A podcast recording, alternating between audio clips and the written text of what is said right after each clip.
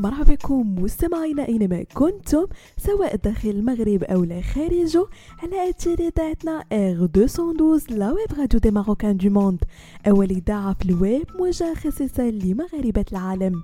فقرة Hacks Week مستمعينا كرفقكم في مجموعة من les astuces اللي يقدروا يبدلوا حياتكم اليومية. السفر واكتشاف العالم هو تجربة مثيرة وممتعة.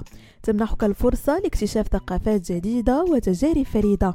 لكن يمكن أن تتسبب بعض الأخطاء الشائعة بإحباط تلك التجربة وتقليل متعة الرحلة. لذلك من المهم أن تكون على دراية بتلك الأخطاء وتتجنبها ما أمكن للحصول على تجربة سفر مثالية. أولا لا تلفت الانتباه على الإطلاق من بين أسوأ الأخطاء التي يمكن أن ترتكبها على خط تفتيش هو أن تفعل أو تقول كل شيء بخلاف الإجابة على أسئلة موظف الأمن مباشرة وعدم اتباع التعليمات. وتجنب ما أمكن المجادلة مع موظف الأمن لأن الأمر لن ينتهي بشكل جيد لأن في النهاية الأمر متروك لتقديرهم فيما يتعلق بمشاكل الأمن. ثانيا عدم نسيان السوائل حتى المسافرين الذين يبذلون قصارى جهدهم لاتباع قواعد أمن المطارات قد يرتكبون مثل هذه الأخطاء هل تعلم أن الحاوية التي يحتوي عليها السائل يجب أن تكون أقل من 100 مليلتر؟ لذلك إذا كان لديك زجاجة ماء وكان هناك فقط قدر قليل من الماء متبقي فيها ولكن حجم الزجاجة الفعلي أكبر من 100 مليلتر فإنها لن تمر من خلال الفحص الأمني كذلك الحال مع معجون الأسنان إذا كانت الحاوية تزيد عن 100 مليلتر ولم يتبقى سوى القليل منها فلن تكون قادرا على إحضاره على متن الطائرة. وهذا ينطبق على أي شيء عبارة عن جيل كريمي أو سائل أو سبراي. ثالثا إعادة ترتيب حقيبتك. من بين الأخطاء الشائعة التي يمكن القيام بها أثناء تقدمك لطابور الفحص هو تعبئة العناصر التي تعرف أنك ستحتاج إلى إخراجها من حقيبتك في أسفل الحقيبة.